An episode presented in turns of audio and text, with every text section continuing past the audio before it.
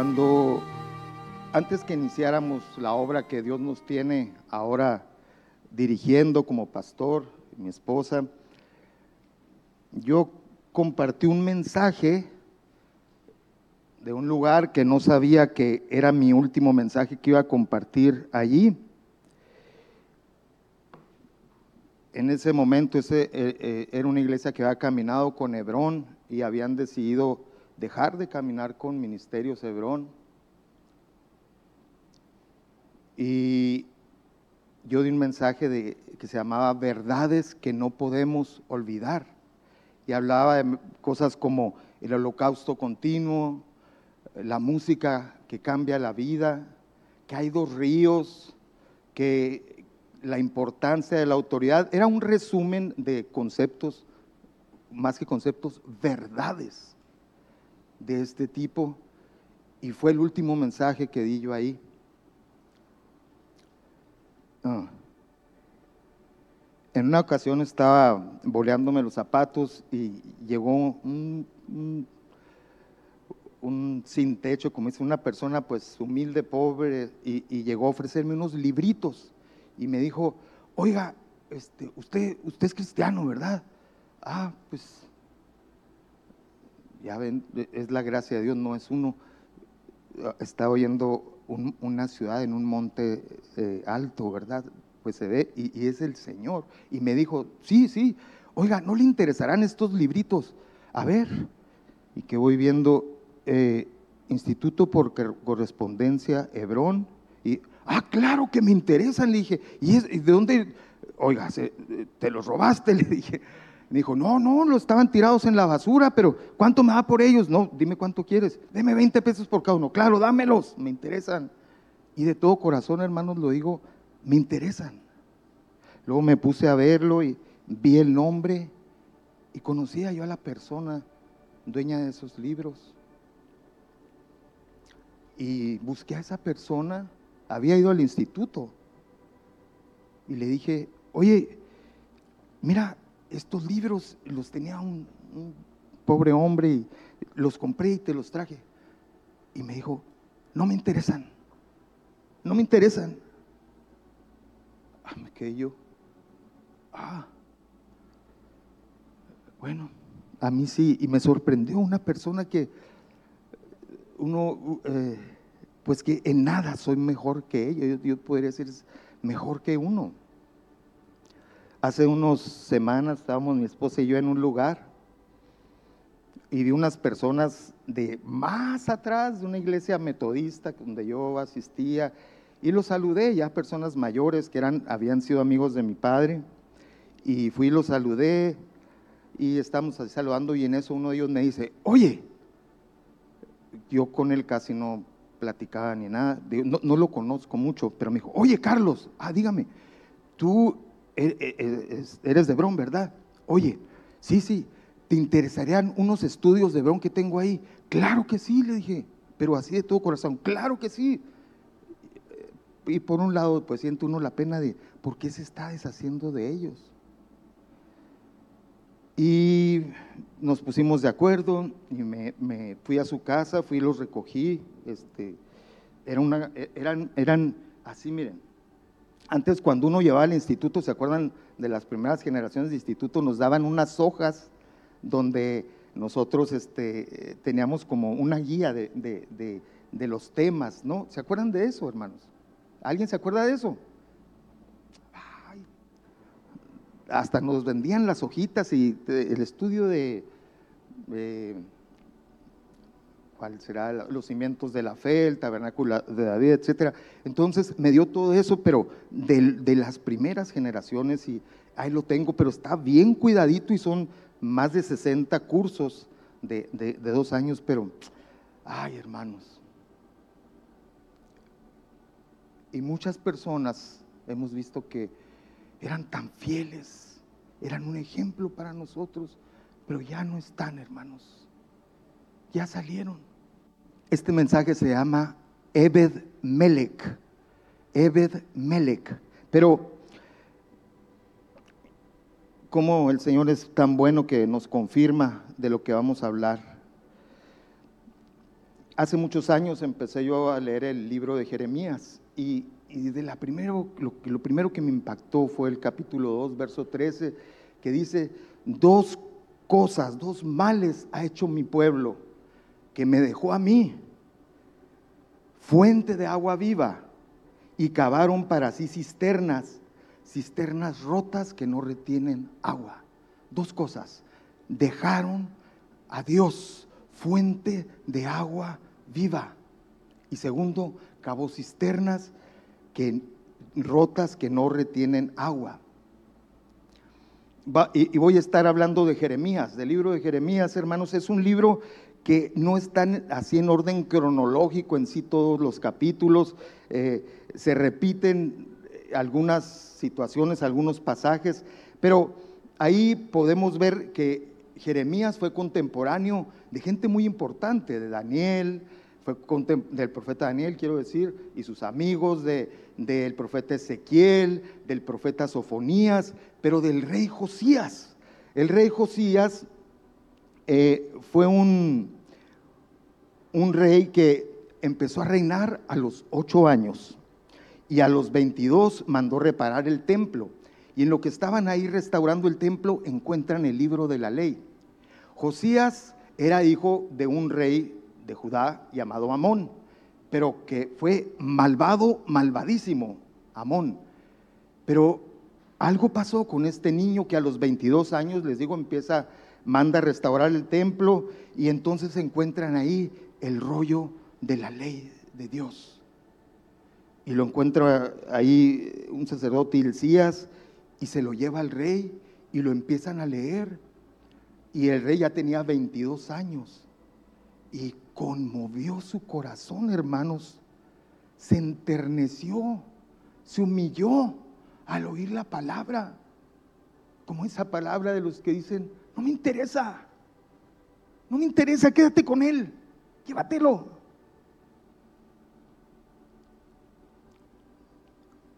Y esto es lo que dijo Dios por la reacción de Josías cuando leyeron la palabra delante de él y los que estaban ahí. Mas el rey de Judá que os ha enviado, ah, perdón, segundo de Reyes 22, 18. Segundo de Reyes 22, 18 dice, mas el rey de Judá que os ha enviado para que preguntaseis a Jehová, diréis así, así ha dicho Jehová el Dios de Israel, por cuanto oíste las palabras del libro y tu corazón se enterneció. Y te humillaste delante de Jehová cuando oíste lo que yo he pronunciado contra este lugar y contra sus moradores, que vendrán a ser asolados y malditos, y rasgaste tus vestidos y lloraste en mi presencia, también yo te he oído, dice Jehová. Su padre fue malo, malvado. Dios, Jehová, Dios tenía ya resuelto traer juicio sobre Judá. Israel ya había caído en manos, manos de los asirios y quedaba el reino del sur, Judá. Por tanto, dice el 20, he aquí yo te recogeré con tus padres y serás llevado a tu sepulcro en paz y no verán tus ojos todo el mal que yo traigo sobre este lugar. Y, y ellos dieron al rey la respuesta. Cuando reaccionamos correctamente a la palabra de Dios, el Señor actúa con misericordia, mueve el corazón de Dios, hermanos. Entonces, Josías fue un hombre que estaba sensible, que pudo reaccionar a la palabra de Dios. El Señor y su palabra tocaron su corazón y se humilló. Después de esto, él hizo reformas conforme a la ley que había leído quitó ídolos, quitó hechiceros, quitó muchas cosas. Mire lo que dice la palabra en Segundo de Reyes 23, 25. No hubo otro rey, no hubo otro rey antes de él que se convirtiese a Jehová de todo su corazón, de toda su alma y de todas sus fuerzas, conforme a toda la ley de Moisés, ni después de él nació otro igual. Qué, tremendo, ¿no? quitó ídolos, celebró la Pascua después de muchos años que no se celebraba, porque se habían ido en pos de otros ídolos, de otros dioses, y dejaron la ley y los mandamientos de Dios. Después reinó su hijo Joacás eh, por tres meses nada más, e hizo lo malo, fíjense, no necesitaba más tiempo, tres meses, e hizo lo malo y fue quitado, y, lo quitó Faraón Necao y puso a Joacás, perdón, a Joacim, o Eliakim también se llama, que empezó a reinar a los 25 años. Y hermanos, es difícil aprenderse los reyes. tenemos que darnos un tiempo, hay quienes tienen muy buena memoria. Pero solo les quiero decir que después de Josías hubo cuatro reyes malos.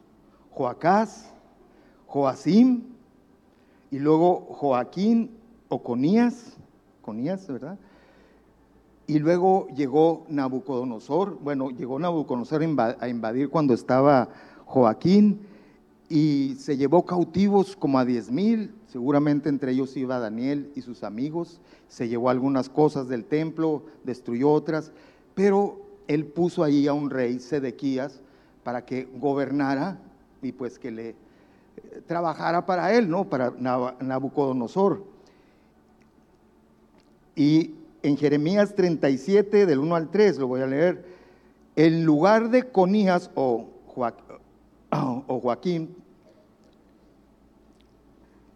hijo de Joacim, reinó el rey Sedequías, hijo de Josías, al cual Nabucodonosor, rey de Babilonia, constituyó por rey en la tierra de Judá. Lo puso Nabucodonosor. Tú vas a reinar aquí y ahí te encargo. Pero no obedeció él, ni sus siervos, ni el pueblo de la tierra a las palabras de Jehová, las cuales dijo por el profeta Jeremías. Le, digo, le dijo, entrégate a la cautividad. Hermanos, Daniel se entregó a la cautividad. ¿Y qué hizo? ¿Lo que hacían todos los babilonios o caldeos? No. Él por ejemplo, no se contaminó con lo que comían en la mesa del rey, ¿sí o no? Ellos se guardaron conforme a la ley de su Dios y no solo pasaron ese tiempo de Nabucodonosor, sino que vino otro rey y otro rey y ahí seguía Daniel. Amén.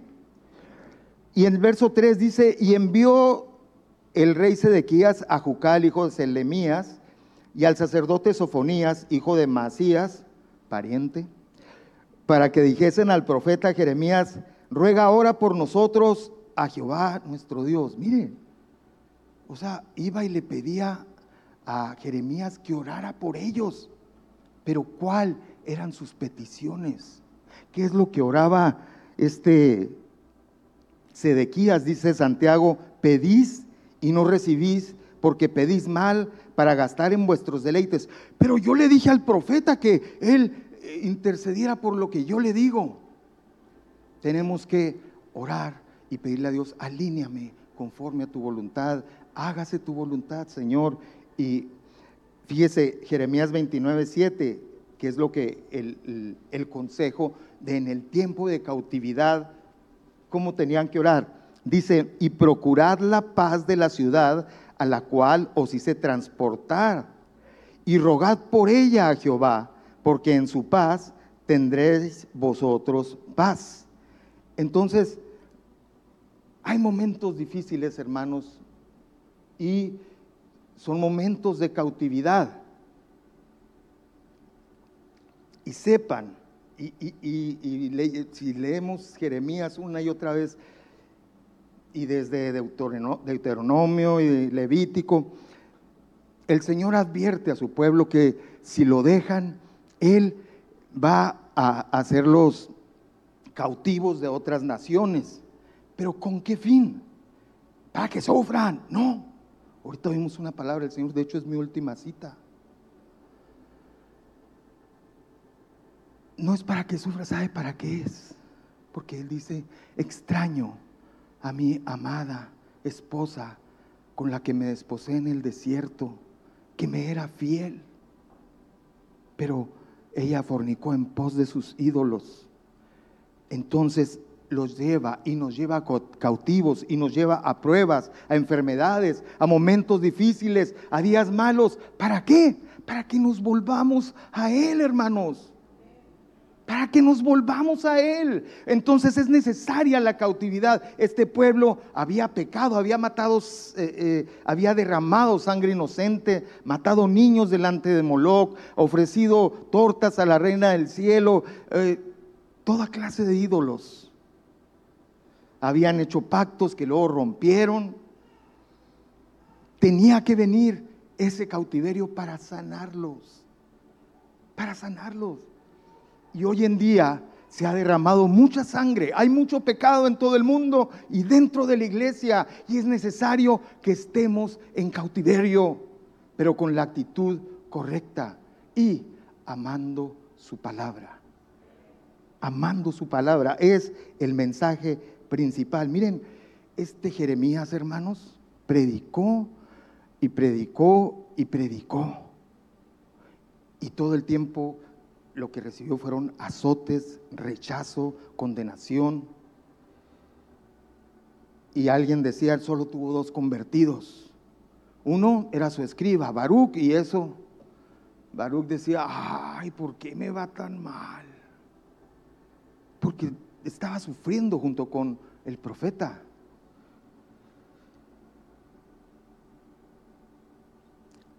Jeremías 45, 2. Uno es Baruch y el otro es el nombre que dije al principio. Pero así ha dicho Jehová, Dios de Israel, a ti, oh Baruch. Oigan, ¿sabe qué hizo uno de los reyes, estos cuatro, Joaquín?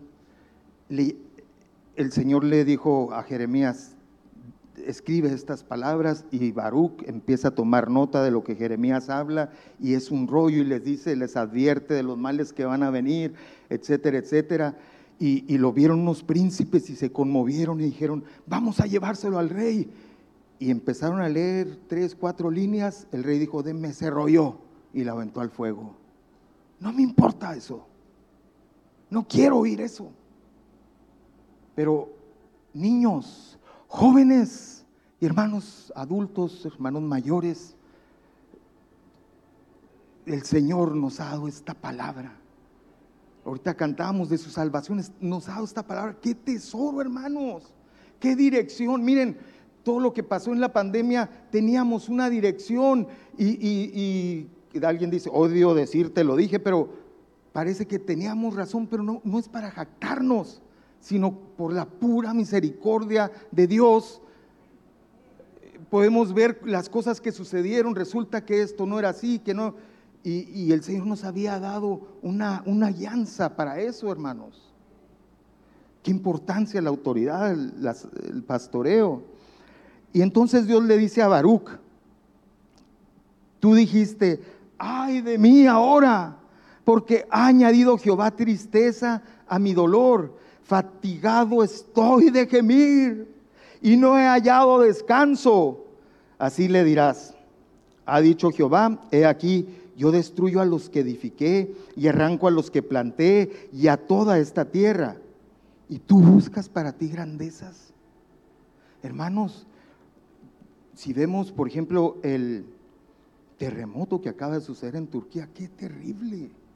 Y perdón, pero son juicios de Dios. Y Dios tenga misericordia de gente ahí que hay ovejas perdidas seguramente de la casa de Israel. Oremos, oremos hermanos. Y es como si nosotros, viendo lo que ellos están pasando, y, seguramente hay cristianos y todo pueblo de Dios, y nosotros quejándonos. Dice, no busques grandezas, porque he aquí yo traigo mal sobre toda carne, ha dicho Jehová, pero a ti te daré tu vida por botín en todos los lugares a donde fueres. No te van a matar, no te vas a morir, viene un juicio, pero tú vas a vivir. Hermanos, ¿cuántos años tiene el programa de radio Eleva tu Visión? ¿Siete? ¿Ocho? Nosotros, y gracias a Dios que, que- me anima el pastor José a, pues, transmitir un programa de radio allá en Chihuahua. Estamos por iniciarlo ya. Y viendo el programa de radio, viéndonos nosotros, perdón, pudiéramos decir, a ver, ¿y qué fruto hay? ¿Y qué fruto hay? ¿Cuántos convertidos? ¿Cuántos sanados? ¿Cuántos han sido liberados de demonios? Y esta mañana estaba ye- leyendo el Evangelio según Lucas, capítulo 10, la misión de los 70, y Jesús les dice, vayan y prediquen el Evangelio y sanen y, y echen fuera demonios, y ellos van. Hermanos, imagínense que ahorita les dijera, vayan y, y sanen, y ustedes llegan, tocan una persona y sana, y otra, y otra, y otra, y otra, y luego se regresan, hermano, lo que nos dijiste sucedió. ¿Sabe por qué? Porque es el Evangelio del reino. Pero, ¿qué les responde Jesús en el verso 20? No os regocijéis de que los espíritus se os sujetan, grandezas, grandezas, sino regocijaos de que vuestros nombres están escritos en los cielos. Amén, hermanos. Mire, Baruch, ay, cómo sufro, cómo pasan cosas. Mm. Y no libero a nadie, ni, ni, ni he vencido a los enemigos, ni he liberado gente que está endemoniada. Tu, libro, tu nombre está escrito en el libro. Hermanos, estas cosas van a venir. O sea, para el Señor es facilísimo. Pero hay algo más importante y es que nuestros nombres estén escritos en el libro de la eternidad, en el libro de Dios. No queremos eso, hermanos. ¿Qué- ¿De qué nos sirve eh, sanar y, librar a tanta gente y hacer prodigios y milagros si mi nombre no está escrito? Jeremías 38, 1 al 13. Como empezaba dos cosas ha hecho mi pueblo, me ha dejado a mí fuente de agua vivas y ha acabado para sí cisternas, cisternas rotas que no retienen agua. Oyeron Cefatías, hijo de Matán, Gedalías, hijo de Pasur, Jucal, hijo de Selemías y Pasur, hijo de Malquías, las palabras que Jeremías hablaba a todo el pueblo, diciendo, así ha dicho Jehová, el que se quedare en esta ciudad morirá a espada o de hambre o de pestilencia, mas el que se pasare a los caldeos vivirá, pues su vida le será por botín y vivirá. Así ha dicho Jehová, de cierto será entregada esta ciudad en manos del ejército del rey de Babilonia y la tomará.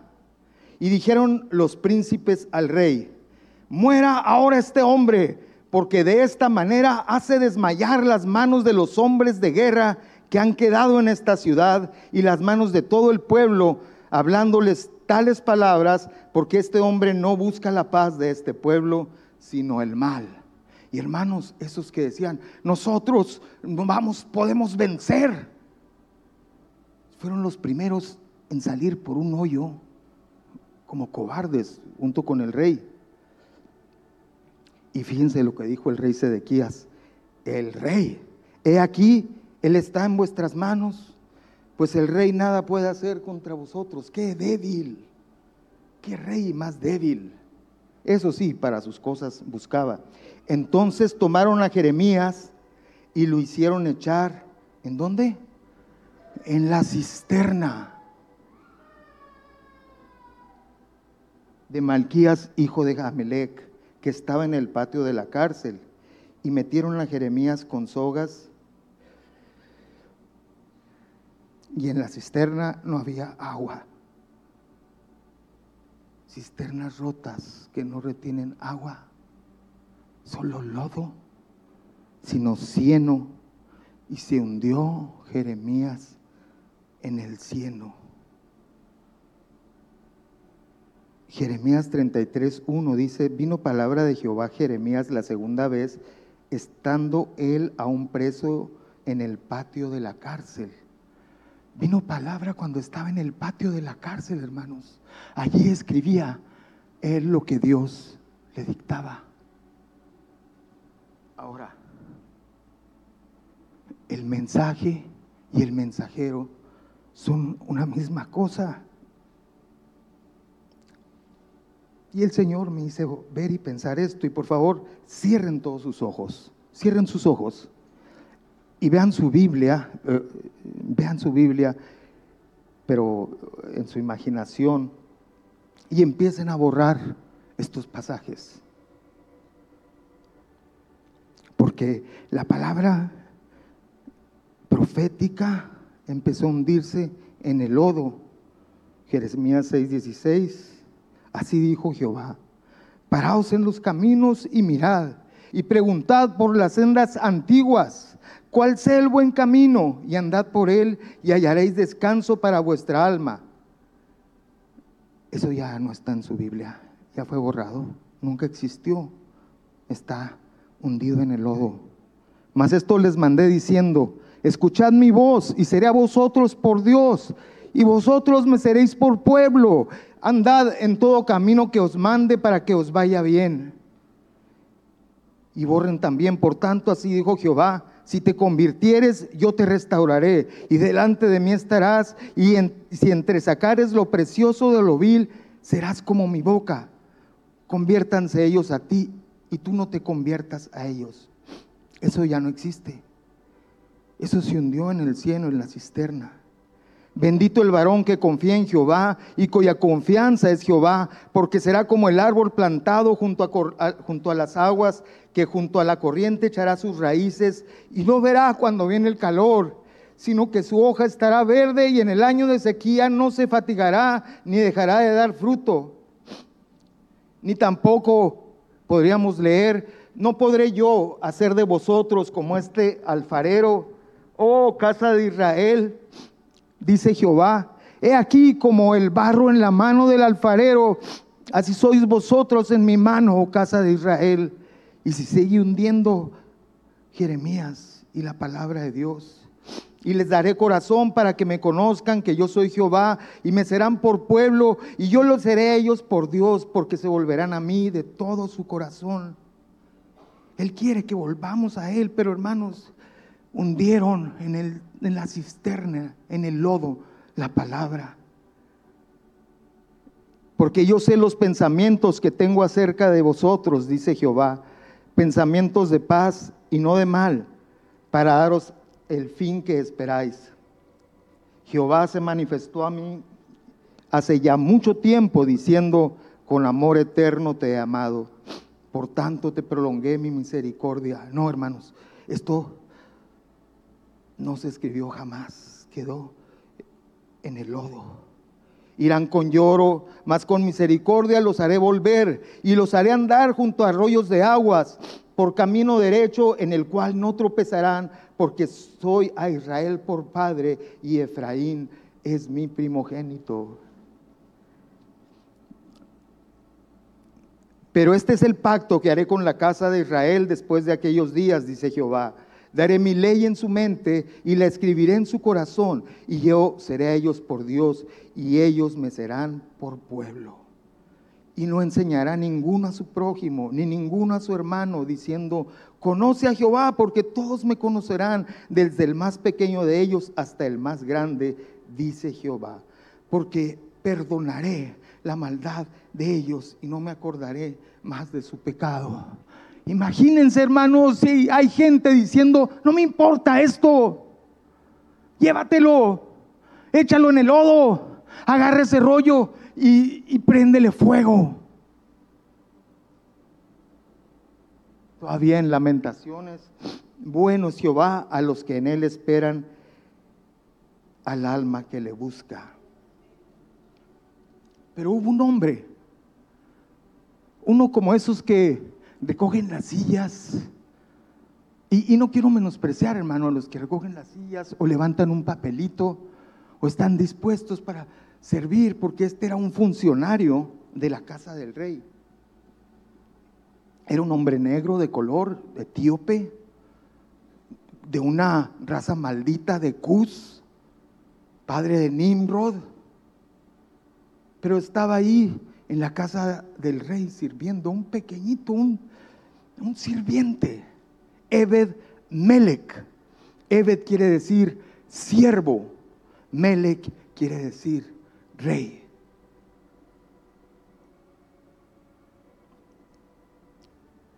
Y oyendo Ebed Melech, 38.7 creo, y oyendo Ebed Melech, hombre etíope, eunuco de la casa real, que habían puesto a Jeremías en la cisterna, y estando sentado el rey a la puerta de Benjamín, Ebed-Melech salió de la casa del rey y habló al rey diciendo, mi señor el rey, hicieron estos varones en todo lo que han hecho con el profeta Jeremías.